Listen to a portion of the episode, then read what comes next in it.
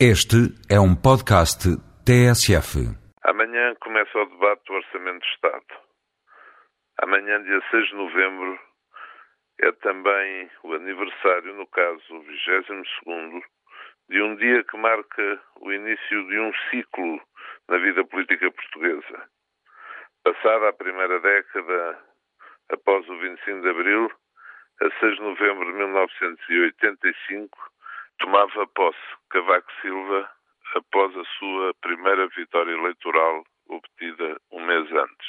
Na altura, com 29% para o seu partido, o PPD-PSD, 20% para o PS e 18% para o PRD, do partido ligado ao então Presidente da República, Ramalhianes.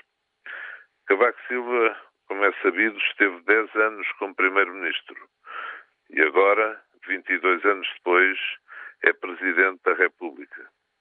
Começou a governar quando começaram a chegar a Portugal os fundos europeus.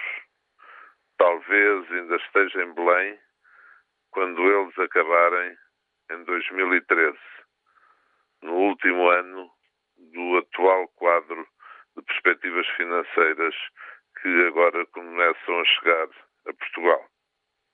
É assim na política. Nessa altura, meses antes, Mário Soares tinha dito que não sabia bem quem era Cavaco Silva.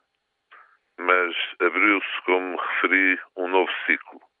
Na política, também, às vezes, os novos ciclos começam quando menos se espera.